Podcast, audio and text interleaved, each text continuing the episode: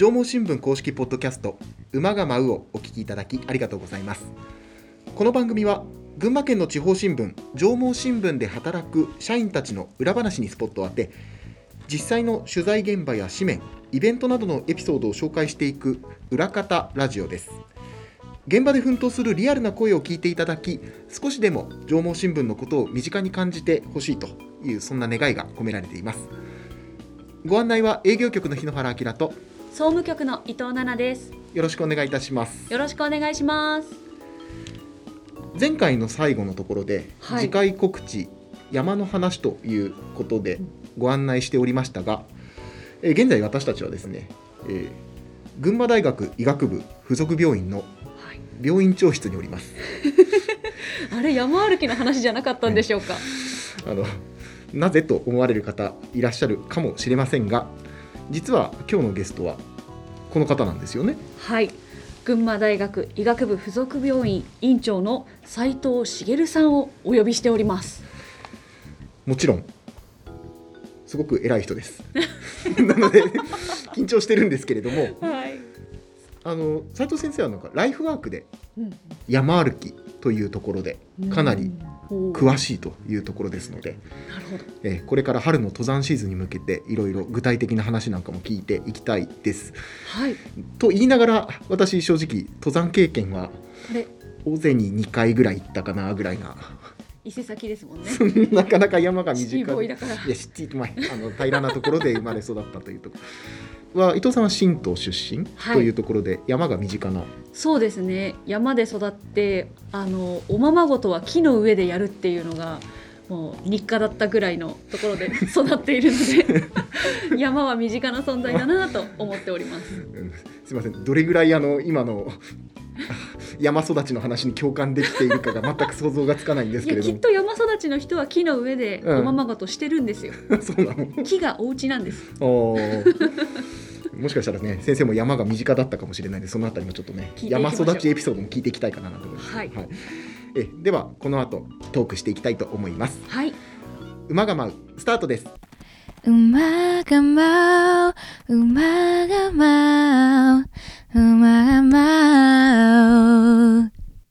縄文新聞公式ポッドキャスト馬が舞う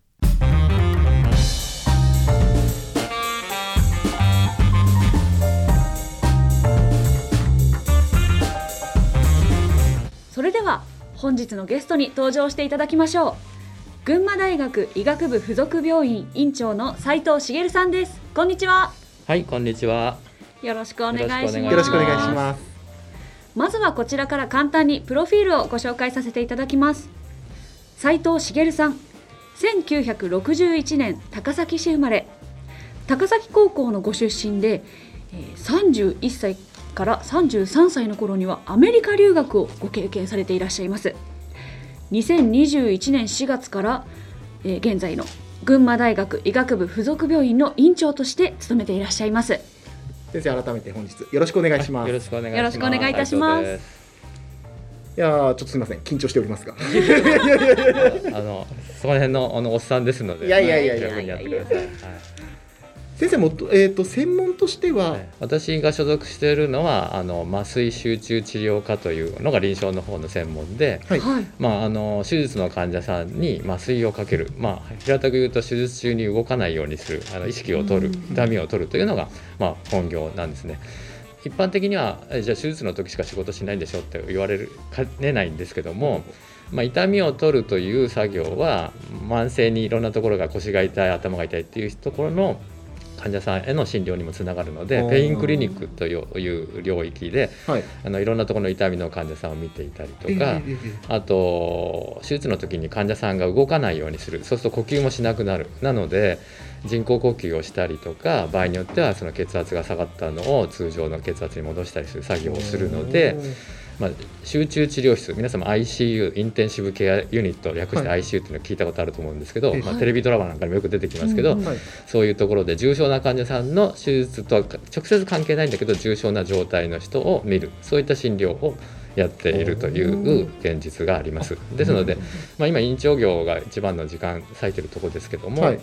まあ、今でも、まあ、今朝もそうですけども今日当院で手術する患者さんの、えーまあ、プロフィールといいますか、まあ、どういう病気をもともと持ってる人が、まあ、どういう手術を何時間ぐらいかけてやって、うん予想される出血量がこれぐらいになる可能で、まあ、どういった点滴の種類がいいかとかですね、まあ、はいどういった種類の麻酔の薬使おうかっていうことを算段したりするミーティングを一緒にやってくるというのがあって一つと。その ICU はい。に今いろんな患者さん入ってるので、そこの患者さん、まあ、うち17床あるんですけど、まあ、県内で最も重症と思われる17人の患者さんが今どういう状況かを見てまた、えーそれらが一通り終わったところでここに取材を受けに来ると。まあそんな仕事をやってる。いや本当だからお忙しい合間を縫ってお時間作っていただきましてありがとうございます。でなかなかこうイメージなかなかしづらいんですけど大学病院の院長先生っていうのは普段どういうスケジュールで動かれてるんですか？診療科ってはい。患者さんが来るのがまあ8時半だったり9時だったりするので、はい。その前に今ちょっと申し上げたようなそのミーティングの類をしなくっちゃいけないんですね。だから、はいあの外来で始まる人は、まあ、その外来が始まる少し前前に来る人もいますけども、え例えば手術とか重症患者管理をしている診療科の医師はだい。たい朝の6時半から7時ぐらいには出勤する人が多くえて。えでそういったところで患者さんが来る前の下準備をしといて、ええ。で患者さんに、えー手術室だったり、はい。診療スペースに来てもらうと。おー。です。ねでまあいろんな手術ありますけども、い。あるいはいろんな重症患者に対する処置ありますけども、ええ。それが一通り終わって夕方にカンファレンスをして、ええで今日の分を終わりにしたいんだけども、はい。終わりきらないものもたくさんあるので、ええ。そういうのは、まあ、一部の人が、まあ、かなりの人が残って、ええ。まあ、8時9時までやってえ。でご飯食べてお風呂入って寝るために帰っていくと。いう生活。これはもう日本全国、まはいあ、重症な患者さんを見ていえるえ大学病院クラスとか、群馬県でも前橋日赤さんとかええ高崎医療センターとか、そういう重症な患者さんがたくさん来る病院の医師の働き方は大体そんな感じですだから医師の働き方改革ってすごい大変だよねって話になってるのは そういう人の働く時間減らしてはい診療そのものがちゃんと回るのっていうのがまあ一番の問題。その話をしだすとまたそれで一日かかっちゃうんでしないんですけどっていうところですね。ははいいはい。あの縄文新聞のお正月の、ええ。え元日にありましたトップインタビューでも、はいはい。先生のインタビュー働き方改革をねね。今年取り組んでいきます、はいとい。う話もありましたね。ええ。まあ確かにあのその話も大変気になるところではあるんですけども、まあ、それ回回を改めて。すいません。え えー今日はテーマが山ということなんですけれども、そうやって普段もう医療の現場の最前線にも立たれている先生はライフワークとして山歩きの方にも力を入れてらっしゃるんですがこれ山歩きっていうのはそもそもどういうきっかけで始まったんでしょうか？自分が生まれたのが高崎市はいの観音山丘陵の麓の、まあ、片岡地区っていうところなので、はい。そうすると、まあ、すぐ後ろ側が、まあ、いわゆる観音様がある丘陵観音山丘陵があってあそこは大体標高150メートルぐらいのところですかね、ええ。えーなのですけども、まあ、それなりに坂があるので。え。でそこのところをまあうちは貧乏だったんであんまりおもちゃも買ってもらえなかったから、まあ、さっきの木の上でおままごとじゃないですけど、えーそういう森の中に入ってってはい。何かないかっていう、まあ、川口当時でいう川口博探検隊っていう番組があるんですけど あのそういう番組みたいなことをええ。ななんとなくやってみんなで喜んでたっていうところから、まあ、坂道歩き、えはい、えーそういう森の中歩くのが、まあ、好きになって普通の活動になったっていうところですかね。はい。幼少期の原体験がそそうそうのままそう。そうそう延長線上に、はい。はいあやっぱりほら。ええ。すいません。なんかそんなことあるのぐらいな気持ちで伊藤さんのありますよ。あるんですねやっぱりね。僕なんかは観音山丘陵だからせいぜい標高200メートルぐらいのとこですけど。えそれは神道とかだったらい。裏に半沼さん標高1400メートル控えてるから 我々よりももっとアクティブなことされてたんだと思いますよ。スタジオジブリのねあのはい。アニメなんかでも、はい。例えば「隣のトトロ」なんか典型的だと思いますけど、ええ。森とかのなんか小山いわゆる里山の中にはいろんなものがあって。まあ、トトロが神様かどうか分かりませんけども怪物だったり神様だったりするんでしょうけどそういったものが住んでてそこで一緒に遊ぶっていうのは多分当時の子供たちの感覚なんだと思うんですね。なんとなく怖いけどなんとなく面白いと思う。あーそうですね。えなるほど。で遊ぼうと思えばそのマテリアルはたくさんいろんなものがあってこれとこれ組み合わせると楽しく遊べるねみたいな。じゃあそういう楽しみの種みたいなのがそう。山にはたくさんあると、たくさんあると思いますよね。でそれで本格的に登山を始められたのは学部生時代ですかそうですね、はい。あのまあ僕ぐらいの世代ぐらいから、まあ、あの昭和30年代から40年代ぐらいがいわゆる登山ブームとして、はまあ、群馬県でいうと谷川岳で一番遭難が多かった時期なんですね。だから日本全国、まあ、あの戦後少し落ち着いてきて高度成長に入ってきたけども、はい。うんそんなに道具買って運動できないと、うん。で、まあ、すぐ取り組めるもの一生懸命やれるもの仕事と少しかけ離れたところで過ごせるものなんだっていうので多くの人がまず登山を愛好したんだと思うんですけど、えでまあ、そういった中でいたので、まあ、山登りが流行ってるなっていうのが一個であったんですけども、うん。はい。で僕が学生の頃はもうすでにその山の遭難が多いよって話も多くなってきて、えはい。学生は危ない山に行っちゃいけないって、うーん。えー高校生はあのと山岳部であっても冬山登山は禁止みたいなのがはじ始まった時期だったんですね。はい。なので中学高校時代山にはそれなりに関心あったし、はい。あの僕は高崎だから信越線に乗ればすぐ妙義山も行けたんだけども、ええ。まあ、そこは行きましたけどでもそんな危ないところにはなるべく近づかないようにしつつ、まあ、冬もちょっとなんか世の中的にええ。中学生高校生は雪のある時行っちゃいけないぐらい風だから、うん。まあ、とりあえず手前のスキー場でスキーしようかみたいな感じだったんですよね。はい。でもやっぱりその先にある白いその大きなはい。その塊に対するこう 憧れとかねその怖いものを見たいっていうのははい。どうしてもあるのでええ。それで大学に入ってからえまあもうちょっとちゃんとした山登りしたいなっていうのでええ。始めたんですね。でで当時まあ縄文新聞さんにもあの群馬県山岳連盟のま前の会長の八木原さんいろんな八木原邦明さんいろんなこと書いてらっしゃいますけども、あの群馬県山岳連盟が、まあ、世界でもトップクラスの、まあ、はい。クライマーを育てて、ヒマラヤの未踏のルートを、うん。まあ、次々と陥落させていった時代だったので、はい。えまあ、そういう人たちに憧れながらえはい。あの大学時代にオールシーズン山を登るようになったっていうのでまあ悪い道に入っちゃったね。え今までこう印象的なだったところとか一番過ごした時間長い時間そういった山で過ごしたのは大学院の最後の学年の時に、まあ、ある程度その卒業のための要件が揃ったんで、早く卒業するそれとも他のことを何かするっていうその時のしあの担当の教授に聞かれたんで「じゃあすいませんちょっとあの中国の奥にまだあの登られてない7,000メートルの山があるらしいんでそこに行っていいですか?」って言って。じゃあお前行ってこいって言われて でそれはさっき言った群馬県の山岳連盟とか日本ヒマラヤ協会っていう協会があるんですけど、日本全国でそういうなんていうかあ危ない山に行ってた人たちの集団に入ってはい結局百何十日えー山の中にいましたね。ええサバイバルなそうだからそれはまあ今はもう交通機関がいろんなところそういった子も含めて発達してきたので、うんはい。あそこまでのだから今から30年近く前のそういう、まあ、いわゆる局地法っていうんですけどだんだんとこう上にみんなで、まあ、10人20人で行って、えそのルートを伸ばしていくっていう登り方ほとんど今されないんですね。あ。のもういわゆるもうそこに行ったことのある人がガイドとしてあるいはええ。高所ポーターっていう地元のた標高の高いところでもあの荷物運ぶのが得意な人たちを集めてきてええ。でまあ高所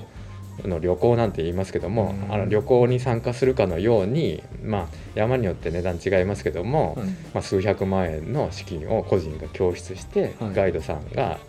あ事前に準備したルートに沿って登るっていうのが今一般的ですよね。だそれに比べると、まあ、全然原始的なというか、はい全く誰も行ったことのない、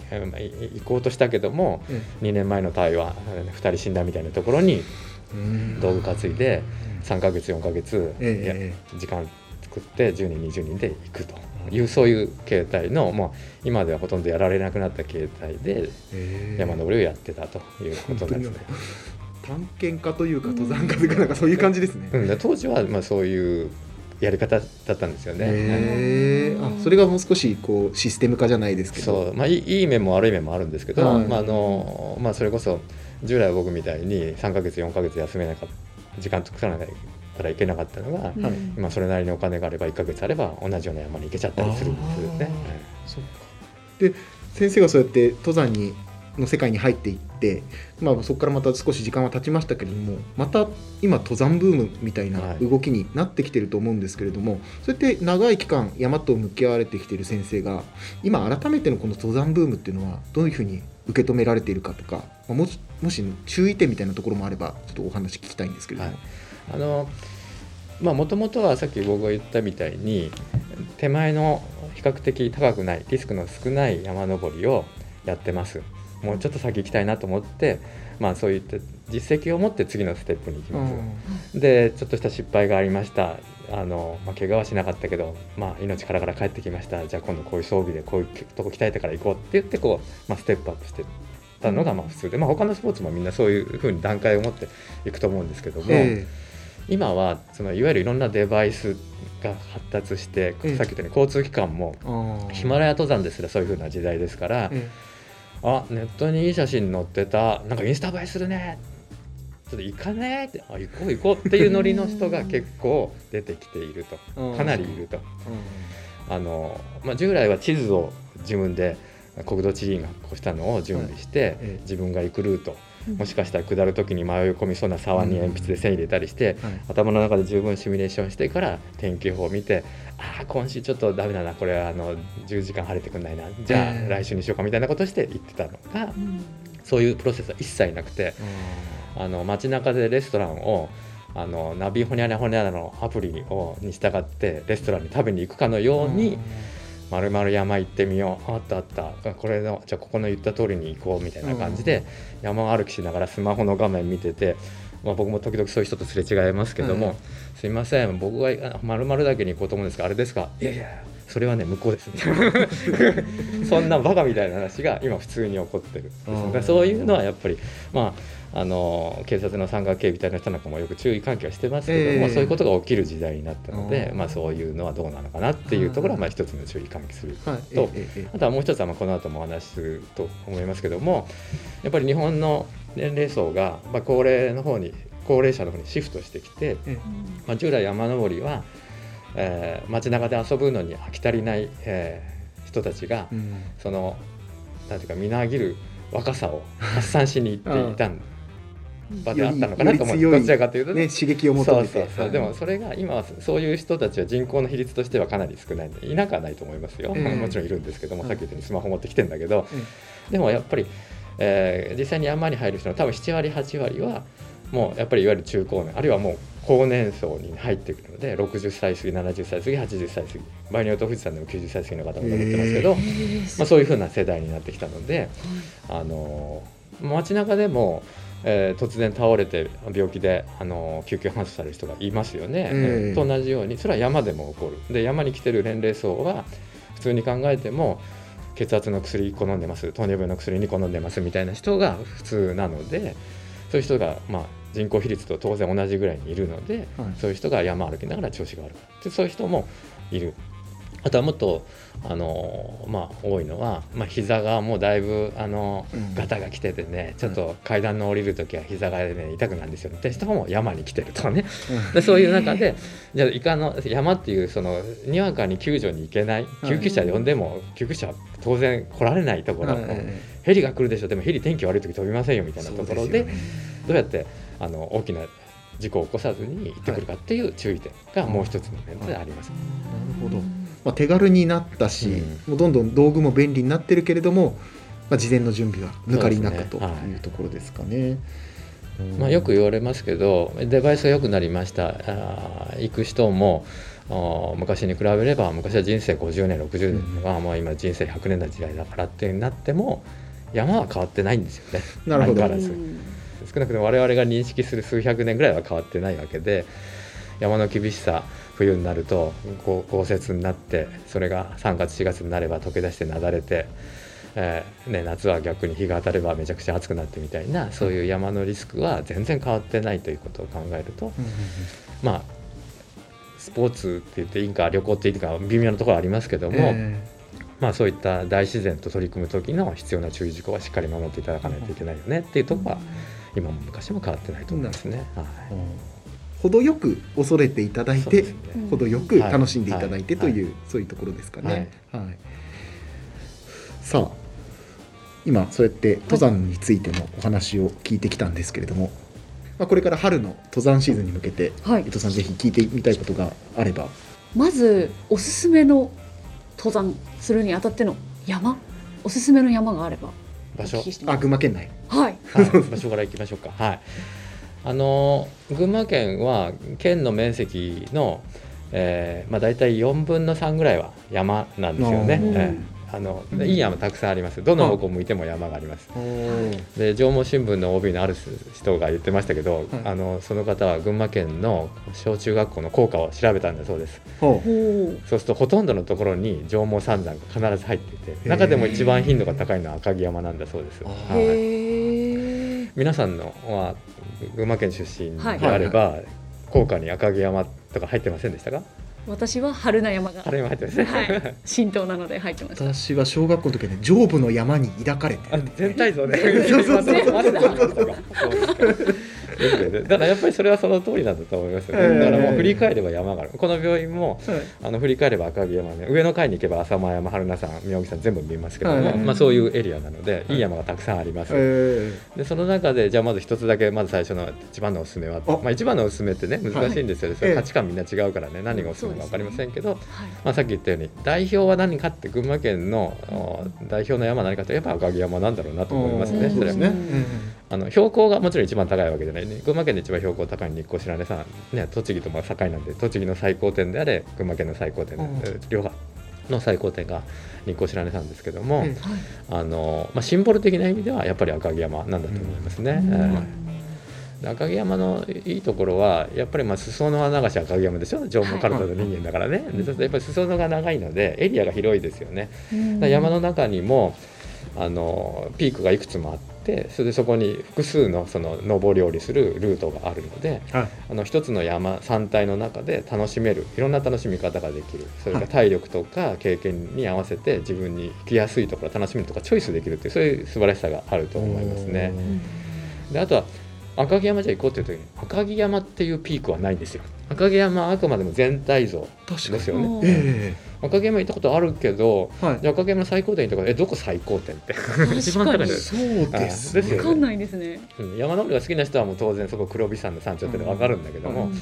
そこまで分かってればまあ結構知ってるなって話でしょ？でもそれっておかしいですよね。で普通山ったら一番高いところだろうって言われるけはいどそれそこにはなぜか赤城山という名前はついてないし。確かにそうですね。そうなんですよ、うんなので、まあ、そこだけ見ても、まあ、いろんな楽しみ方ができるんだろうなという、うん。まあ、赤城山全体っていうところを含めればいろんな楽しみ方ができるんだろうなと思いますね。赤城山というとなんか鳥居峠とかはいはいはいはい。百万淵とかなんかそうはいはいまあ大沼もそうですけどええそういうイメージあるんですけどはいはい。もし初心者の方にもおすすめの赤城山の場所とかあの小中学校の遠足で一番使われるのは地蔵岳だと思いますね。あのまあ、形として、まあ、こう多分、まあ、僕は地学が専門じゃないからあれだけど、まあ、いわゆるその火火山全体の火山の中の中央火口球という真ん中のこう盛り上がりに近い綺麗なこうこコニーデ状の形をしてるしはいで黒部山っていうのは一番標高高いんだけども、えあのまあ、北側の奥座敷みたいなところになるので、あの手前の地蔵岳の方が目立ちますよね。うん。で、はいまあ、こちら側から見ても地蔵岳は上にの電波塔がたくさん立ってるので、はい。まあ、すぐ分かりますからね。確かにあれだよ確かにええわかりますよね。だからそういう意味ではまずは地蔵岳なんだと思いますね、はい。でそれを小沼の方から小沼ってあのはい。今があのありますよね。小沼から上がるのが一番赤城山をスタンダードに楽しむ、まあ、入り口だと思いますね、うん。で景色もいいし、えもうこの季節だったら富士山がドーンと電波塔の脇に見えてまあ、東側が開けてるのではい。東側全部見えて、まあ、他の西側も北側も、まあ、天気によりますけどよく見えるので、はい。そういう意味では、まあ、一番入門コースだと思うだから皆さんあの小中学校の遠足に使えるんだかなと思いますよね。でそうすると、まあ、最初の方にも言いましたけど地蔵岳に登るとなんか向こうにもうちょっと大沼の反対側にもっと高いところあるぞと、やっぱりあれ登らないと赤城山登ったことにならないよねみたいな話になるので次には黒部山に行くと、まあ、この辺が普通の考え方じゃないかなと思いますね。ええはいそうやって少しずつステップアップでそうすると2つ登ると3つ目とか行きたくなるから。じゃあ手前の荒れの赤いいや奥の鈴ヶ岳渋いっすよみたいな話になってくるんですよね、ええ。だからそんなこと言ってると1年楽しめちゃいますよね。今赤城山のはい。話いただいたんですけど私春菜の出身なので、そうですよね。春菜のおすすめコースもそうですよね。伺ってもいいですか？でちなみに、はい。春名山っていう大きな山体さっきと同じなんですけど春名山っていう山頂ないんですよね。ないですよそちらもない。えーないんですよ。春名山は山体全体なので、じゃあ一番高いところどこですか知ってます？私春菜ってあの、ええ。ガリバーの形だっていうふうに言っててあの捕まったガリバーが横たわってる形って言われててその花ぐらいかなって思ってたんですけど。なるで多くの人は真ん中にある春名富士、はいえーロープウェイがかかってますし、あれがいあの春名山の山頂だと思ってる人なんですけど、実はやっぱり春名山も山頂は奥座敷の家紋が岳あの読むの読むのも難しいんですけど、はい、あの掃除の層にあの部屋の部をあの部を書くんですけども、うんなのでちょちょっと書書け読めって言われてもすぐ出ないと思うんですけどもう春名山を山登ってるとやっぱり山登りに行く人の習性みたいなのがあって一番高いところに行ってみたいと思うんですね。なるほど。春名富士に登ったことあるよっていやいやあそこ一番高くないみたいな話になってうんでそうするとじゃあその関門ヶ岳に行ってさ一番高いところに行こうって話になるんですけど、はい赤城山のの黒部山は赤城山っていう日本百名山の一番高いところなんでめちゃくちゃ人気があるしはい。うん。もうオールシーズン結構人が来ますよね。この冬冬もあのいわゆる雪山の入門コースになってるので、ええ。週末になると本当にあの都内、えー含めてたくさんの人が来てますけど、はい春名山の最高点悲しいぐらい人いないですよ、えー。ええそれはやっぱり百名山になってないのの違いかなと思いますけどね、ええ人気がないんですね。人気がないんだよね。うん。楽しい。うん。やっぱりガイドブックに載ってないとかそういうそうそう。だか？ら多くの人人がねあのカルナ富士が一番高いところだと勘違いしてる、うん。ああカルナ山登ったことあるよ。小学校の遠足で登ります登ります。カ下手するとロープウェイで往復してあの上の神社なん。か縁結びのところでおみくじ結んできたから私はきっといい人に巡り会えるわぐらいのこと言ってるんだけどいやあそこ一番高くない。でも春名山の僕は一番魅力があると思うのは今年も1月2日かな。あの、あ。日の出の写真撮りに行きましたけど、うん。あんまりここで喋ってみんなが行くとあいけないんだけど。こそれ僕の内緒の秘密スポットのつもりなんだけど。え。実は高崎方面から春名山を見た時に一番高く見えるのはそれまさに新東村の側にあるはい相馬山っていうところなんですよね。これは本当にとんがってるあの春名山見られると分かるけど一番手前側でとんがっててあそこなんか山山頂の辺って垂直じゃねえかって思うのにキュッとなってるんだよね。でそこがあの春名山の中では山岳信仰的にはねあの山の神様がいるところとしては一番多分昔からあのお祈りの対象としてあったんですよ。だ新東村の人たちに黒神神社って神社ああります。はい。あれのあの奥奥社というか奥の社殿はその相馬山の山頂にあるんですよね。へえ。あじゃあもう三体そのものが信仰の対象だと神様で、ええまあそれはに日本全国ええ昔、昔ってその多分縄文人にとっては山はやっぱり神様だったんですね。うん。恐ろしい雷や豪雨も降らせるけども、はいまあ、最初に話した通りたくさんの恵みももらえるので、そこはもう神様なんですよね。うん。だから今はもう廃道になっちゃって、あのーこちらははもうベテランの装備のある人しか入っちゃいけませんってしっかり、えー入り口も出口も書いてありますけどそこのところには古い鎖とか昔の山岳信仰の碑がいっぱいあってあのもう100年前の鎖に体重かけて大丈夫かなみたいな感じだけど すごいんですよ。木の木の中にこう食い込んでいる薬がねもう木が大きくなって昔にかけたその100年前にかけた薬が木の中に取り込まれちゃってるとかすごいの。すごい。まあ、ネットの社会だから入れあの入れればすぐそういう写真出てきますけどはい。それぐらい神がかったすごいまあ本当にパワースポットだと思いますよね。パワースポットで生まれ育っちゃったんですね。私 あのなんで黒神神社っていうか知ってます？なんでなんですか？雷雲って真っ黒い雲。雲がバババって出てくる、はい。それがまあ黒い紙のように昔の人は例えたんじゃないかというふうにあ。書いてありました。らしいんなです。で多分ほら新東村はあのフルーツ王国みたいな感じでたくさん果樹園あるじゃないですか,、だから水はけが良くていいんだと思うんですけど、うん。でも全然降らないの困るからやっぱりこう昔はやっぱり水乞いあの雨降ってくださいってうん雨乞い、ね、はい水乞いも大事な神に対する祈りだったし、うん。あとはやっぱり疫病退散、まあ、その2つが山にある日には一番あのその象徴としてはあるんですけども、はい。まあ、今今ここ3年間は疫病退散の祈りをうん。僕も山頂に行くたびにはい。捧げてますけども、ええ。まあ、昔は水乞い、ね、あの雨乞いとあそういった疾病あの悪疫退散を皆さん黒神山に要するに春名さんにお祈りさせてたんだと思いますよ。そういう日がいっぱい残ってるんですよね。感動しますよ。知らなかった地元のことなのに。それ知ってから登るとなんかね歴史を感じますよねきっとね。いや今でもその廃道になってないところのルートでもたくさんあのふ古そうな薬鎖とか、その霊神秘っていうんですけど山岳信仰の中の霊あのスピリチュアルの霊に神っていうか、なんとか霊神秘っていうのがたくさんあってここはただなスポットではないなっていうそのそういったパワーを感じますよね。伊達に上毛三山と言われるわけではないんですね。やっぱ代表的なね。神様がねそれぞれいたんで、へね。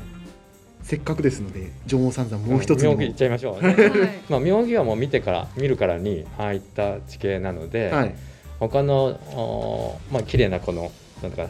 左右対称とかコニーデ型のこういうのとは全然形が違うし、はい。あのまあ、古い山で侵食がものすごく進んでるので、登山の対象としては極めて危ない山ですよね。だから、まあ、群馬県警のあの山岳警備隊の人たちもいつも言ってますけど、まあ、まあ以前はもう谷川岳が圧倒的に遭難者多かったけど多分一番今一番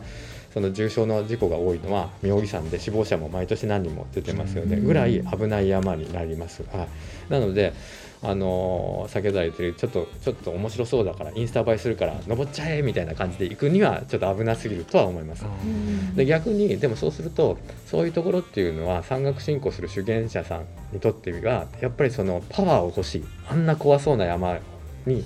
こもってみたい。佐野山頂の頂に立てばすごい神様の力がもらえるんじゃないかみたいな形でやっぱり妙義山も昔から山岳信仰の対象としてそういった人修験の人たちの登るスポットであったらしいんですねだそういう日も妙義山もたくさんあります。あの妙義山っていうとこれも妙義山もそうなんですけど妙義山って山頂ないんですよ。これも。全部そうなんです全部そうなんですね。なんかその上山全部ないんですね。ね、表妙義裏妙義ってあってそこにたくさんピークがあって、え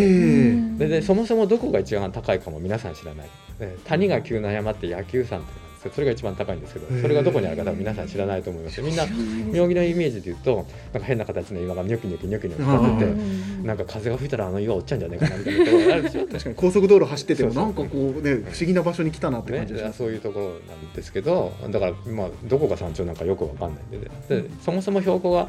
その一番高い野球山だって1000メートルちょっとしかないし、ええ。あの皆さんがイメージしてる妙義山は900メートルぐらいの標高なので他の山と比べると圧倒的に低いんだけどとにかく侵食がすごいのでその見てくれがすごい、うん。っていうことですね。だから、まあ、パワースポットとしてはも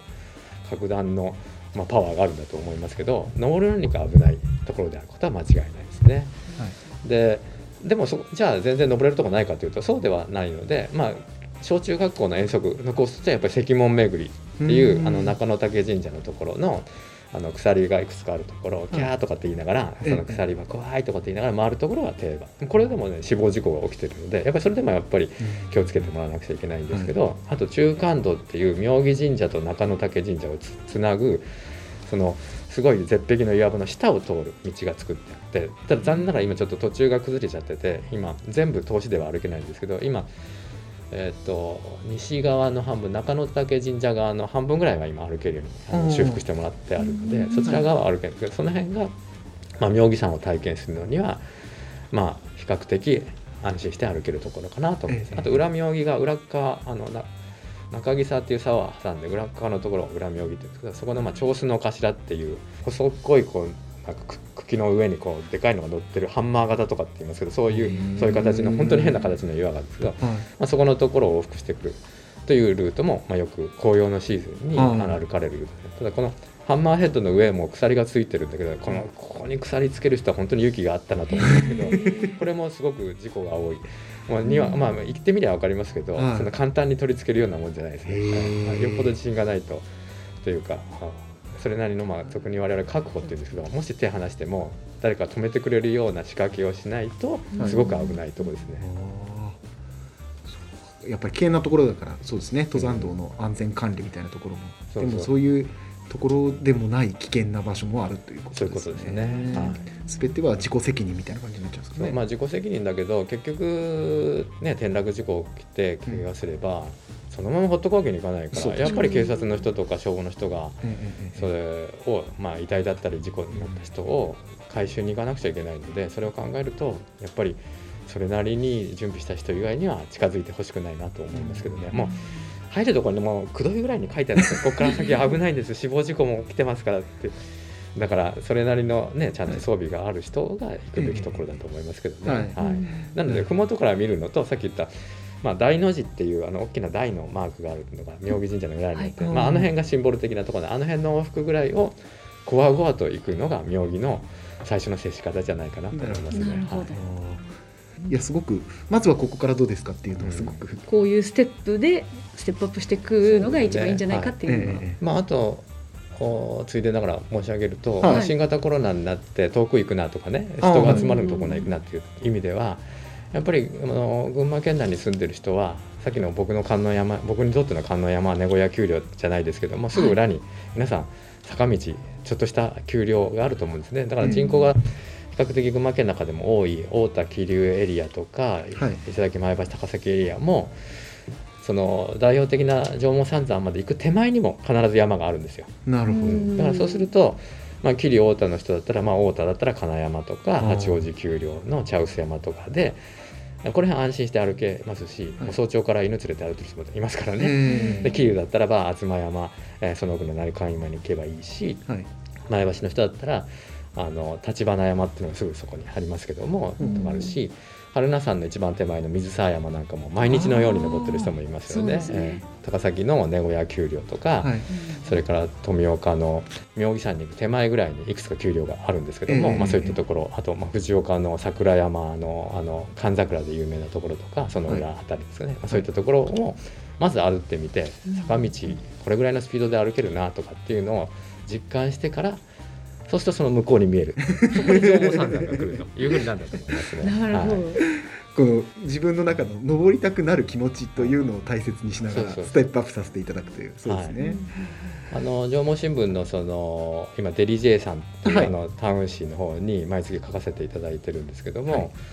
今度はあの群馬県がやってる G ウォークっていうあのアプリ上で自分の歩数でなんかポイントもらって、はい。運がいいとなんかもらえるみたいな、はい。そういう群馬県さんが皆さん歩きましょうっていうのをプロモーションするためのそういったアプリ開発されて、はい。広報されてるんですけ G ど、ウォークプラスそうそうそう、はい。でそれをデリジェイさんの方にも載せようかなって今ちょっとやってるんですけどもええ。そこでのコンセプトっていうのはまあ繰り返しになりますけど、まあ、皆さん運動しようと思ったら一番手軽なのは歩くことだよね、うん。でで、まあ、早朝からあるいは夕方あの公園歩いてる人たくさんいるじゃないですか。はい。で群馬県で歩ってると必ずその次に山が見えちゃうんですよね。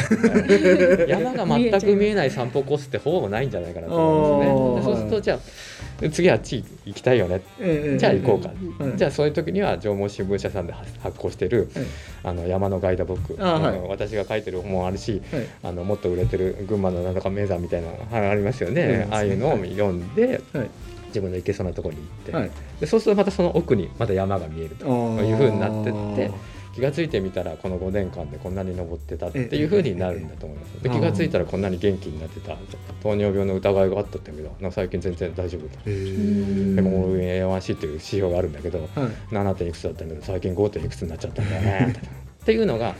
まあ、病院に来る患者さんが少なくなるのは病院経営者としてはなかなかいいと悪いか言いづらいんだけどでもやっぱり国民が元元気になるね県民が元気になることは我々の望むとこですから、はいまあ、皆さんにそう取り組んでいただきたいなとは思いますね。ええ確かに医療っていう意味では治療するってこともそうですけれども、予防する医療っていうのも重要な観点ですよね。ええそうそう。国民住民の皆さんもい一番年を重ねてきてええ。困ってるのは何ですかって言ったらやっぱり健康に不安があるから。あ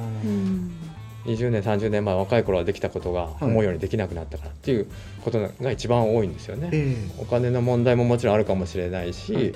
家族のがみんな元気かどうか分かりませんけどいろんな出世してるかどうかっていうところが気になるかもしれないけども一番気になるのはやっぱり健康ですよね。うん。でそうするとやっぱり生涯本当にまあ人生が終わる直線まで自分の好きなように身体的な体の不具合で動けない好きなことができないにならないようにすると。はい。でそうすれば病院に来なくていい治療を受けなくていいから医療費も下がる介護費用も下がる本人も幸せっていう、うん。ここを目指そうというので我々病院も予防の方に力を入れようと。特に糖尿病とかね循,、環器系のその心臓や血管の病気を見てる我々の医療者の方も言いますけどもえ薬を飲めばあるいはこういった手術を受ければということもやむなくそれはそういうふうになるのであって、ええええ一番大事なのは自分がいかに健康管理をするか。でそれは何かというと食事であったり健康であったり禁煙だったりするわけなので、まはいあ、そういったところをしっかりやってもらわないと片方で悪いこといっぱい体が悪くなる健康に悪いこといっぱいやりながら、え先生なんかいい薬ありませんかね？って言ってで 薬増やしてるねこれはちょっと違うんじゃないかなってね。であくまでも悪くなる要因をえはい。あの立ってそういったことをえむしろ良くなることに取り組みながらやむなく薬や少しあのリスクのある処置を受けてもらうと。はい。っていうふうな組み合わせになるということだと思いますね。先生これ登山が、まあ、もちろん健康にいいっていうのはなんとなくこう分かるんですけれども普段のウォーキングとかランニングとかと登山の比較というか登山の良さみたいなところっていうのはなんかあるんですか？明確なポイントは。あのいろんなその保健体育系の先生方もいろいろ調べていて、はい、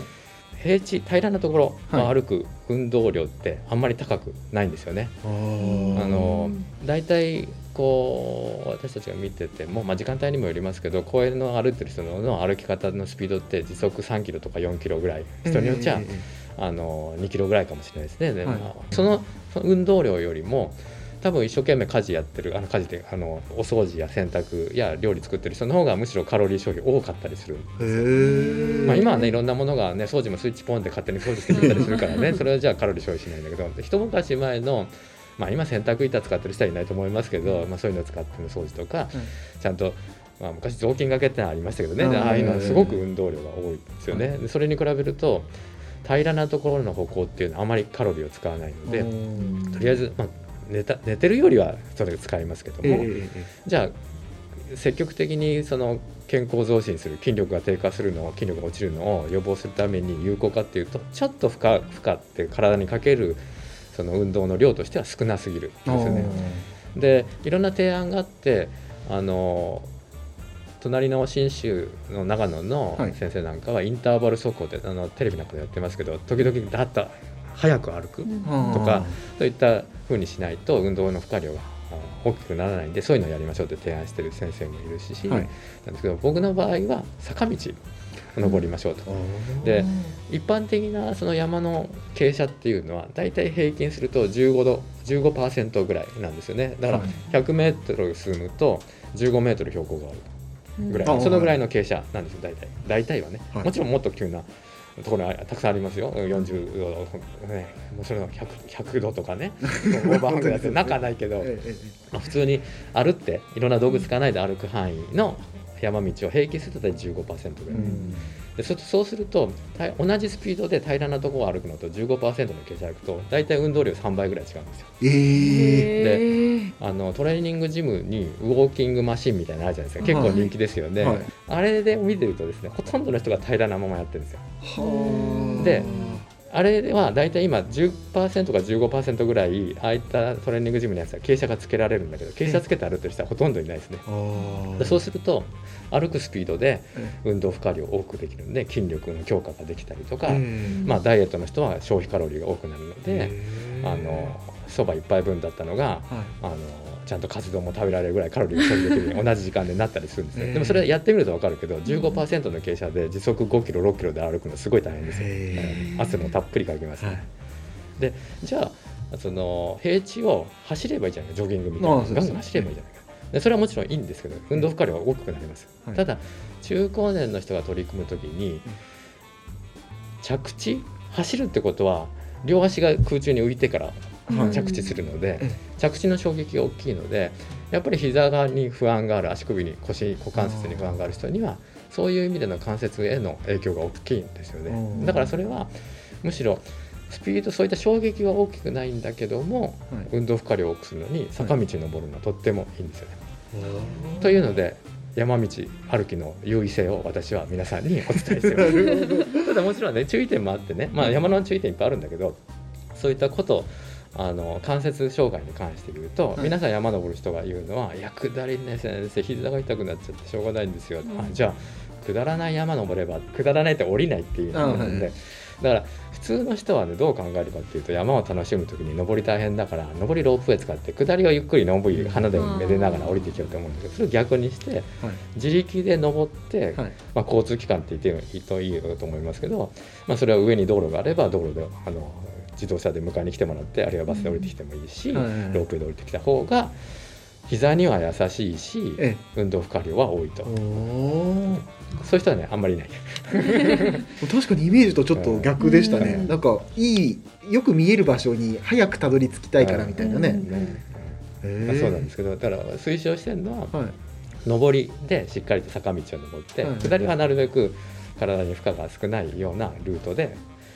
降りましょうと、うん。まあ要するに急な方を登ってなだらかな方で降りてくるって方があのうん。膝には優しいし、うん。運動の負荷量は大きくなりますよっていう話をよくさせてもらってますね。へ谷川岳がやっぱり群馬県のある意味その一番奥座敷のシンボルだと思いますけどし、まあ、日本でもまあ有数のまあ山岳スポットですけども、まあ、事故もまあ昔は多かったね。今はまあだいぶそういったチャレンジングな岩登りする人少ないからそういう意味ではさっき言ったように妙義山よりは遭難事故今少ないらしいけども、うん。あそこなんかも今さっきおっしゃったみたいにほとんどの人はロープウェイを使ってはい。標高1400メートルぐらいの天神平まで行ってそこからあの一番距離の短い天神尾根っていうのを往復する人が多いんですけど、はい。まあ、今この時期はねちょっともちろん雪がたくさんあるし天気も悪いから難しいんだけどあのしっかり運動しよう。もちろん事前の準備と事前の山で体力がある程度ついてからの話ですはいはいとしては西黒の尾根っていう日本でも最も急坂と言われている尾根を登って下りは天神尾根ロープウェイでくると膝には西黒尾根を往復するよりはねええ膝への負荷が少なくし標高差1300メートルもありますから、はい。そこを登る時の体力のあー使用度はかなり高くなりますよというところで、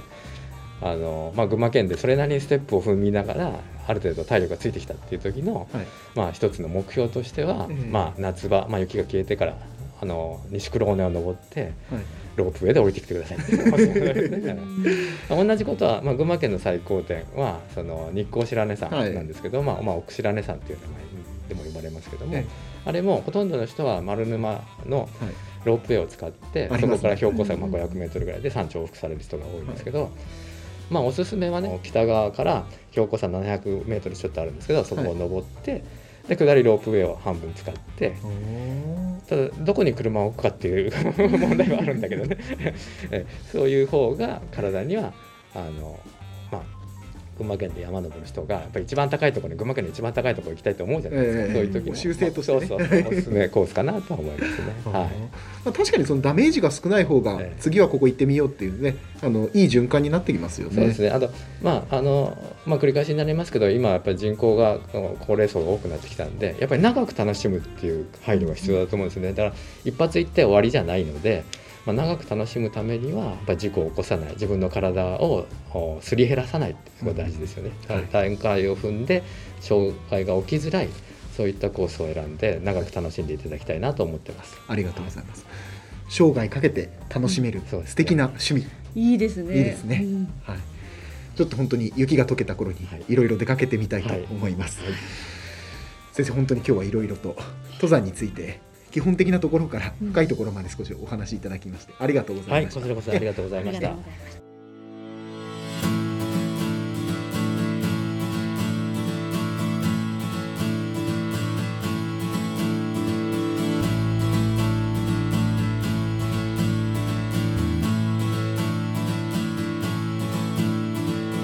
縄文新聞公式ポッドキャスト馬が舞う